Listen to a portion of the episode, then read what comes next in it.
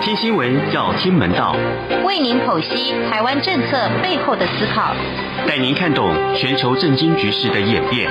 每周六中年晃给您最及时的时事分析。钟声响起，全球重要新闻一点就通。各位听众朋友，大家好，欢迎收听钟声响起，我是中年晃。您现在收听的是中央广播电台来自台湾的声音。好，呃，这个礼拜节目中呢，呃，我们先从最近很热门的这个呃欧盟跟美国，好，还有这个五眼联盟，好，五眼联盟是哪五个国家呢？就是。呃，美国、英国、加拿大、纽西兰、澳洲，他们五个国家呢是一个情报交换的组织啊，所以因为五个国家，所以简称五眼联盟。呃，他们在美国国务卿布林肯的穿梭之下呢，在前几天，呃，共同宣布了要制裁迫害中国新疆维吾尔族人权的四位官员，还有一个机构。好，呃，新疆的。呃，维族的人呢被呃迫害已经很久了啊，呃，已经非常非常久了啊。那呃，其实呢，这是一个非常呃残酷的事实，好，非常残酷的事实，好，呃，但是其实重视的人真的不多哈。结果呢，呃，这个中国呢，他就反制啊，反制，怎么反制呢？他说好。你制裁，因为欧盟跟美国还有五眼联盟，他们制裁的内容是这四个官员哈不准到这些国家来，然后呢，呃，冻结相关的财产等等哈。就中国反制，他就对欧洲议会的几个议员哈，他说呢，好，那我也呃以其人之道还治其人之身，好，你也不准来，好。当然，对欧洲议会的议员来讲没有影响嘛，因为他们也不会去。中国、香港、澳门，哈，一不会去做生意，二钱也不会存在中国人民银行，三也没有小三养在那里，哈，所以对他们来讲影响不大，啊，结果不得了了，哈，那这件事情让欧盟很生气，所以，呃，到目前为止累计起来，大概有十个国家的外交部召见当地的中国大使来，好，讲清楚，说，哈，哎，跟你表达抗议。呃，其中最经典的是法国，哈，中国驻法国的大使叫做卢沙野，哈，还真是很会撒野，哦，他这一位呢，以前是驻加拿大的大使，哈，卢沙野这个故事就更精彩了，哈，因为原因是这个法国国会有一个友台小组，他的主席啊，一位参议员叫理查，预定今年。大概七月的时候要来台湾访问，其实他以前来过台湾两三次啊，呃，本来也没什么大不了的事，呃，结果没想到这个卢沙野这位大使哈啊，他就写了一封信给理查，好，里面措辞非常不礼貌啊，说你不准去台湾啊，巴拉巴拉一堆，那理查当然不爽啊，哈，就把这封信呢，就媒体就透过管道取得这封信啊，报道之后呢，呃，法国有一位学者啊，他就批评。说中国你怎么可以这样搞？哎，法国国会议员呢？他是我们民选的，你凭什么去限制他？好，而且呢，呃，这个呃，你是中国大使，哎，大使怎么会去干涉别国的内政呢？啊，结果没想到这位学者哇不得了了哈！这样子一写之后，卢沙也马上去骂他说：“你根本就是个流氓！”哦哦，然后中国的这个小粉红们网友们开始出征，好，好，那当然引起法国群情激愤。所以法国的外交部长呢就说：“哎，那卢沙野大使，我要召见你。好，哎，这卢沙野还真沙野。他说我今天没空，我很忙，明天再说。好，真的不去哎。好，结果隔天呢还是乖乖的去。去了之后呢。”很有趣哈，这个法国的外长呢，就跟他讲了大概二十分钟，哦，跟他啊哔哩吧讲一堆，好抗议说，哎，不可以这样子哈，这根本是破坏外交的原则，哈，你几乎已经踩到，你已经踩到我们的红线了，哈。结果呢，好，卢沙野也是听听听了二十分钟之后，等到法国的外长讲完之后呢，卢沙野开始要讲台湾的问题，才刚开口，外长就跟他讲说，这个问题以后再谈，就请他离开。好，显然这个也是以其人之道还治其人之身。好，那中国大概心里也很清楚啦，哈，你这种呃所谓报复式的也制裁这个欧洲议会议员根本呃一点一点用都没有。结果呢，不晓得是谁哈，就去翻出了呃瑞典一家呃算是平价服装品牌，叫做 H&M 啊。呃，这个应该这家店应该在全世界各国都有分店啊，台湾也有哈 hnm。他们翻出了一个 hnm 去年发表的一个声明哈，因为呢，在呃这个世界上有一个组织叫做友善棉花组织啊，这个组织是什么样呢？他主张就是说，因为我们人类使用很多棉花制品、棉制品，但是呢，呃，在世界上某一些国家或地区。他是用不人道的方式去对待种植棉花的农民，或甚至叫奴工。好，呃，那这个组织呢，就说我们不用这些地方生产的棉花，好，为了确保这个农民或劳工甚至儿童权利，好，呃，却受到这个保障。那 H and M 呢，去年有呼吁啊，呼应这个组织发的声明，也说。结果这个原本是去年的事情哦，不要被中国谁哈，好像是共青团，中国共产党共青团给翻出来了，哇，不得了，在网络发烧，好，网络发烧之后呢，结果呢，中国的小粉红们哈，开始网络上抵制 H&M，所有 H&M 在淘宝，在中国的很多电子商务平台啊，都有这个贩售嘛，哈，通通下架。然后你在中国的四十几家分店呢，在中国的呃地图上呢，通通给你消失，搜寻不到。好，然后呢，这个不止这样子哦，哈，还开始有人说，这个拿着 H&M 的招牌哈，他们的 logo 哈，就是他们 logo 其实很简单，就是英文字大写 H and M 好，然后做成然后去烧它好，但是呢，呃，很多人讲说，很多有一些中国人叫口嫌体正直啊，哈。他在上海跟北京的分店哦，呃，前两天还被拍到说，还有一堆人排队在那边试穿衣服啊，所以到底你们要不要抵制啊？好，但是这一波到现在没有停哦。好，中国这一波有点像清朝末年的义和团，扶清灭洋，哦，看到洋人就打，哦，那看到你穿西装穿洋装，哦，就叫你脱掉。不止这样，不是只有 H&M 哦。结果这个风波一延烧之后，哇，不得了了啊！所有曾经参加过这个，呃，就是说现在还是这个友善棉花呃协会的所有的品牌，通通被点名：Nike、Adidas、New Balance、Burberry，好，很多好，世界各国名牌几乎十几个品牌全部被点名。啊，说哦，你们都是这个协会的会员，哦，你们歧视我们啊，这个中国，啊，中国人不吃这一套，啊，套一句杨洁篪的话，啊，中国人不吃这一套，不得了了，这是第一波。第二波呢，开始很多中国的艺人，他不一定是中国籍哦，他可能是在中国发展的艺人，包含很多台湾的，像我们现在看到的有彭于晏啊、张钧甯等人，哈，也都呢不是由他们本人啦。可能由他们的经纪公司啦，哈，呃，去发表声明说他们挺新疆的棉花，好，当然这件事情会让很多台湾人觉得很受伤，也很也很心痛，哈，很受伤也很心痛，哈，因为呢，呃，这个你就像我们常常在讲的，哈，你可以去中国。啊，赚钱好，你可以去中国赚钱好，但是呢，请你不要伤害台湾好。当然，还有一位自称是中国人的欧阳娜娜了哈，还有一位是台湾去的许光汉啊，这个人我还真不认识他啊，真不认识他啊。那好，那这些人呢，呃，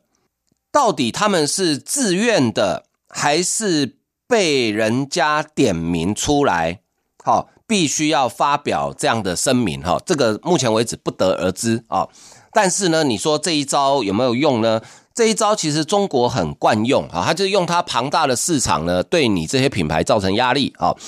哎，所以果然哈，第一天抵制的第一天哈，这些品牌的股票大概的下跌。但是呢，呃，中国也有他自己类似这样的品牌嘛，哈，比如说运动运动服，他们有自有的品牌，股票股价都上涨，好，股价都上涨，好。那可是呢，有一家应该是意大利的品牌叫 Fila，好，Fila 呢投降了，好，Fila 说我投降，我退出这个友善棉花协会，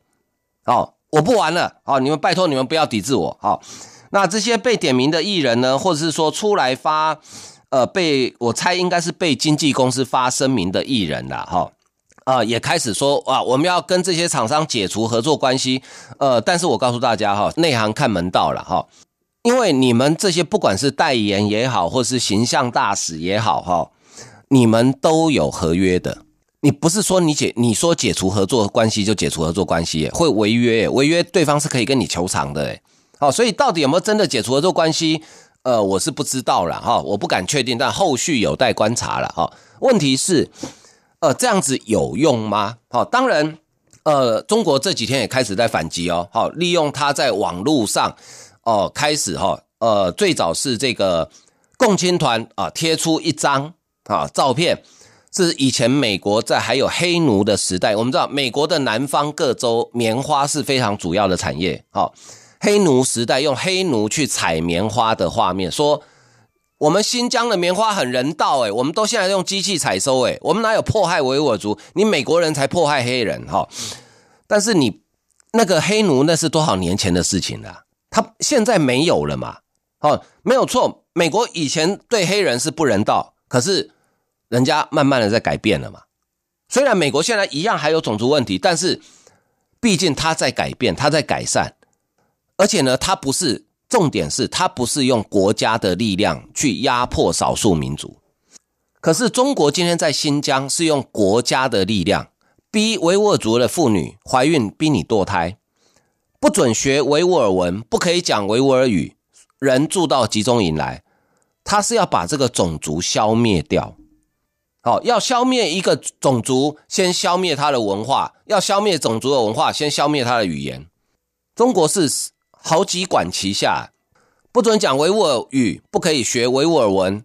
怀孕叫你堕胎，不准生，再过几十年就没有维吾尔人了啊。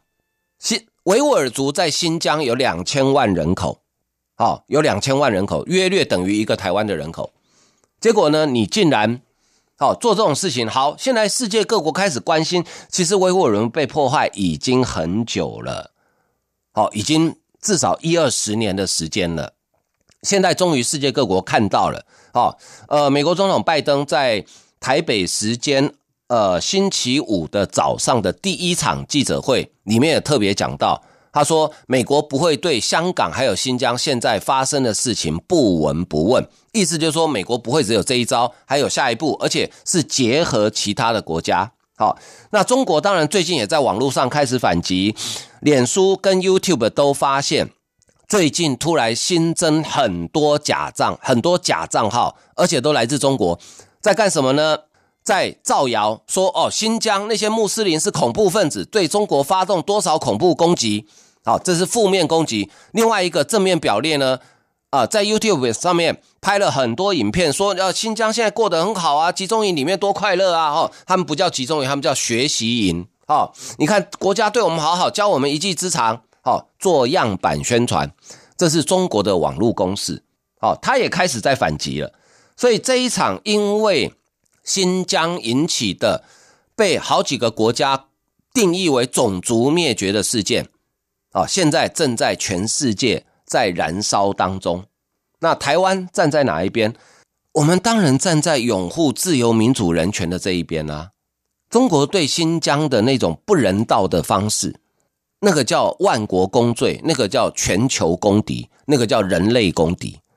不应该用国家的力量去压迫任何一个少数民族，他们也有生存的权利，他们要保留他们的文化、他们的语言、他们的传统。如果是一个呃泱泱大度的国家，如果是一个对自己有信心的国家，他不应该会害怕。哎，中国有十四亿人口，维吾尔族才两千万人，你们怕什么？你们怕什么？套一句外中国外交部发言人华春莹的话：“五眼联盟加欧盟，那人口不过才占全球的十一亿，呃，百分之十一而已，比我们中国人少诶。意思就人人多打赢人少就对。那你们为什么那么怕维吾尔族？维吾尔族才两千万人呢，藏人更少。那你们为什么那么怕他们？啊，你们不是人多吗？好，所以。这样的行为当然会引起全球公愤，但是中国对网络的控制啊，真的很可怕，真的很可怕。过去有很多来自于外部的外国的调查研究，但是呢，呃，前一阵子啊，英国的国家广播公司 BBC 访问了一位曾经在中国担任过网络审查员的人，他讲了很多中国网络审查的现象。好，呃，这个下一段再跟大家来分享。好，我们先休息一下，欣赏一首音乐。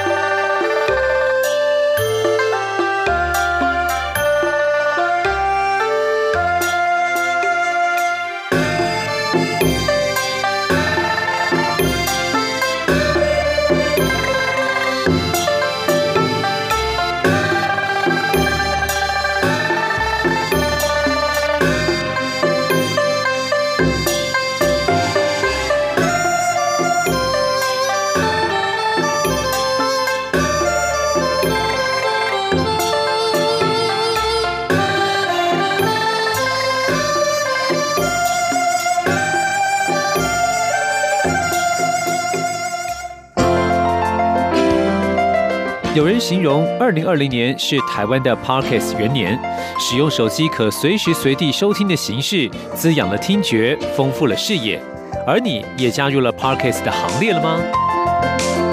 央广新闻部制播的众多精彩节目，陆续在各大 Parkes 平台上架，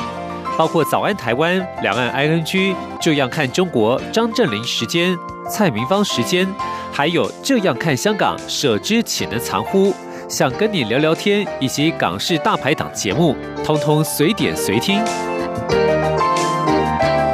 欢迎透过 Sound 声浪平台搜寻央广节目名称，就可以收听到精彩的央广新闻节目。快拿起手机，让我们在 Podcast 平台相见。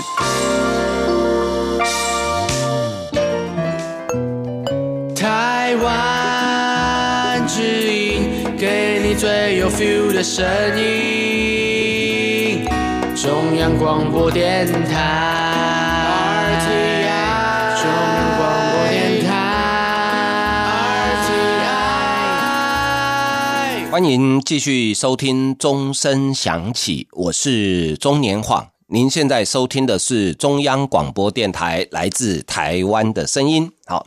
呃，大概全世界人都很清楚哈，中国对于网络的审查还有管制啊，应该是。呃，全球最严格的国家之一，好，那过去也有很多研究啊，包括说他们如何有所谓的呃网络长城等等哈，但是内部的作业到底是怎么样？呃，其实大家只是呃凭一些蛛丝马迹在猜测啊，但是最近有一位曾经担任过中国呃微博的。这个审查员叫做刘立鹏，好，他接受了英国国家广播公司 BBC 的访问，揭露了中国网络审查的内幕啊，很值得大家来了解啊。呃，微博是中国最大的网络呃社群啊，呃，微博大概。因为中国不能用脸书嘛，不能用 Facebook 嘛，哈，也不能用 Twitter 嘛，也没有 IG 嘛，哈，所以微博大概就是属于中国版的脸书啦。好，中国人年轻一代几乎每个人都有微博账号了，哈。呃，刘立鹏说，哈，他当然他现在人不在中国了，因为他已经二零二零年在这个武汉肺炎疫情爆发的期间呢，他因为担心北京日益严重的。全面监控做法呢，举家离开中国，已经到美国去了。而且他个人的习惯，他在工作的时候，在微博担任审查员的时候呢，呃，他保留了每天工作的审查日志。好，这个是非常珍贵的资料哦。好，就是你去研究他的日志，你就可以了解，呃，网络审查的标准是什么。好，保留了每天。审查的日志，哈，那他在接受 BBC 专访的时候，也公开了这个日志，好，公开了这个日志，然后希望呢，呃让全世界都了解好、哦、中国的网络审查的真实情况，也希望这个体制可以赶快的取消。哈、刘立鹏接受专访的时候说，哈、他说他希望通过自己的经历，让更多人认识到。中国网络审查每天在真实发生，不是传说哦，它是真实发生。好，那这样在面对有关中国的消息的时候呢，就能采取更有效的策略来解读。好，呃，刘立鹏讲到，他说一开始他是应征的职位叫微博的编辑，那工作的要求呢是说你来应征的人要有政治敏感度啊。那他说，他当时就有猜到，说以后的工作可能就是内容审查，因为毕竟他在中国长大，应该很清楚啊。但当时并不了解审查员的具体工作内容是什么，所以就抱着好奇的心理就加入了。呃，他说呢，这个工作呢就像一个审查的工厂啊，一条生产线。好，为什么要做这个工作呢？在中国，如果我不在啊这个工厂。啊，数字工厂工作，那就是电子工厂工作。好，啊，他们中国人讲的所谓的数字工厂，其实就是我们讲的数位的意思啦。好，英文 digital 的意思啦。好，那他说做这个工作感觉并不好，好像是一个脏活，就是脏工，呃，就是不是不是什么可以呃很大方的跟别人讲你做什么的那种感觉啦，觉得自己做了什么错事。但是其他的人并没有这种感觉，只是认为在混口饭吃而已啊。呃，大部分的同事呢都不会使用自己的产品，也就是说他在新他在微博当审查员，对不对？他说他们同事不用微博，诶，这这很简单嘛，因为他知道言论会被审查嘛，所以而且他每天就在做审查别人言论的工作，他自己怎么可能会用？好，他怎么会敢用呢？啊，因为他们自己是审查员，所以都不会用。他说：“只有他跟他另外一个朋友在用，因为他是真的喜欢社交媒体，喜欢这个空间，可以在上面表达自我。但是，我想这一位刘立鹏在用微博的时候一定非常小心，因为他知道背后有很多双眼睛在看着你。好，呃，那有没有这些正式的培训？他说并没有，好，完全没有受过正式的培训。其实呢，根本也不需要什么培训。好，这句话后面这段话，我觉得还蛮讽刺的。哈。”他说：“任何在中国出生长大，在中国受过基础教育、大学毕业程度的人，都应该理解所谓叫什么叫中国版的政治正确，哪些是敏感词，在这方面可以说是中国的洗脑做得相当成功，好，已经深植人心了。啊，比如说你只要在中国长大、受教育、读到大学毕业，你大概就知道什么叫敏感词，比如说。”藏独、疆独、台独，好，呃，这个，而且这个会随着时代的变化，会不断的新增敏感词。比如说，现在维尼小熊啦，哈，包子啦，也都是敏感词嘛，通通不能讲嘛。过一阵子，可能连棉花都不能讲了，哈，搞不好连棉花都不可以讲了，哈，就很多了，哈。我还记得最好笑的一件事情是，当时刘晓波，哈，得诺贝尔和平奖嘛，但是因为他被中国软禁嘛，所以他没办法到。这个挪威的这个奥斯陆去领奖嘛，好，结果诺贝尔这个基金会呢，就在颁奖典礼放了一张空椅子，好，代表刘晓波没办法来，好，那当然很讽刺啊。结果你知道吗？刚好那一期，呃，来自于这个北欧的一个家具很有名的一个家具，呃，叫 IKEA，好，IKEA 那一期的这个产品的行录哈，封面就是一张空椅子。其实他是啊，他是要卖椅子啦，哈，结果你知道吗？嚯，中国不得了，说你敢讽刺我，这行路通通给我下架哦！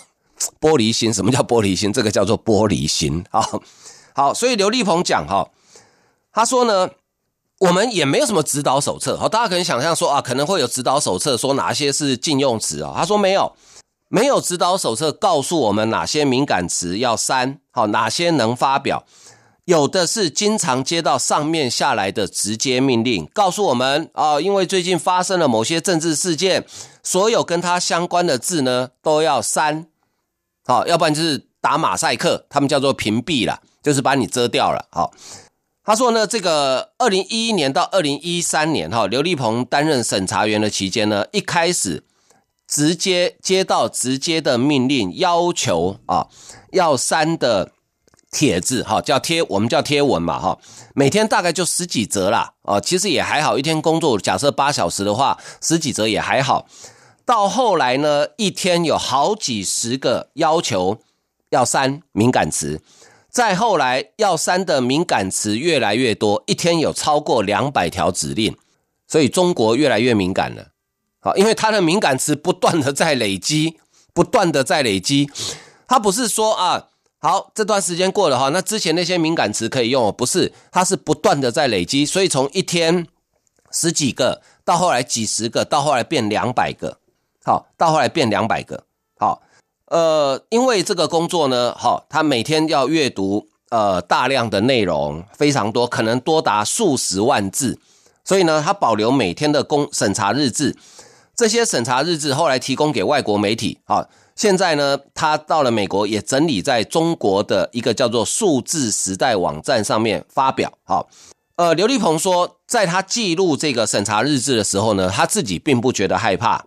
也不觉得这个工作很危险，因为他是在后台做审查工作，他个人也有用 VPN 隐蔽个人身份啊，VPN 就是这个我们所谓讲的网络翻墙了。好。呃，我是一他说我是一直到后来回头去看手上累积的资料的时候呢，才意识到情况的严重。好，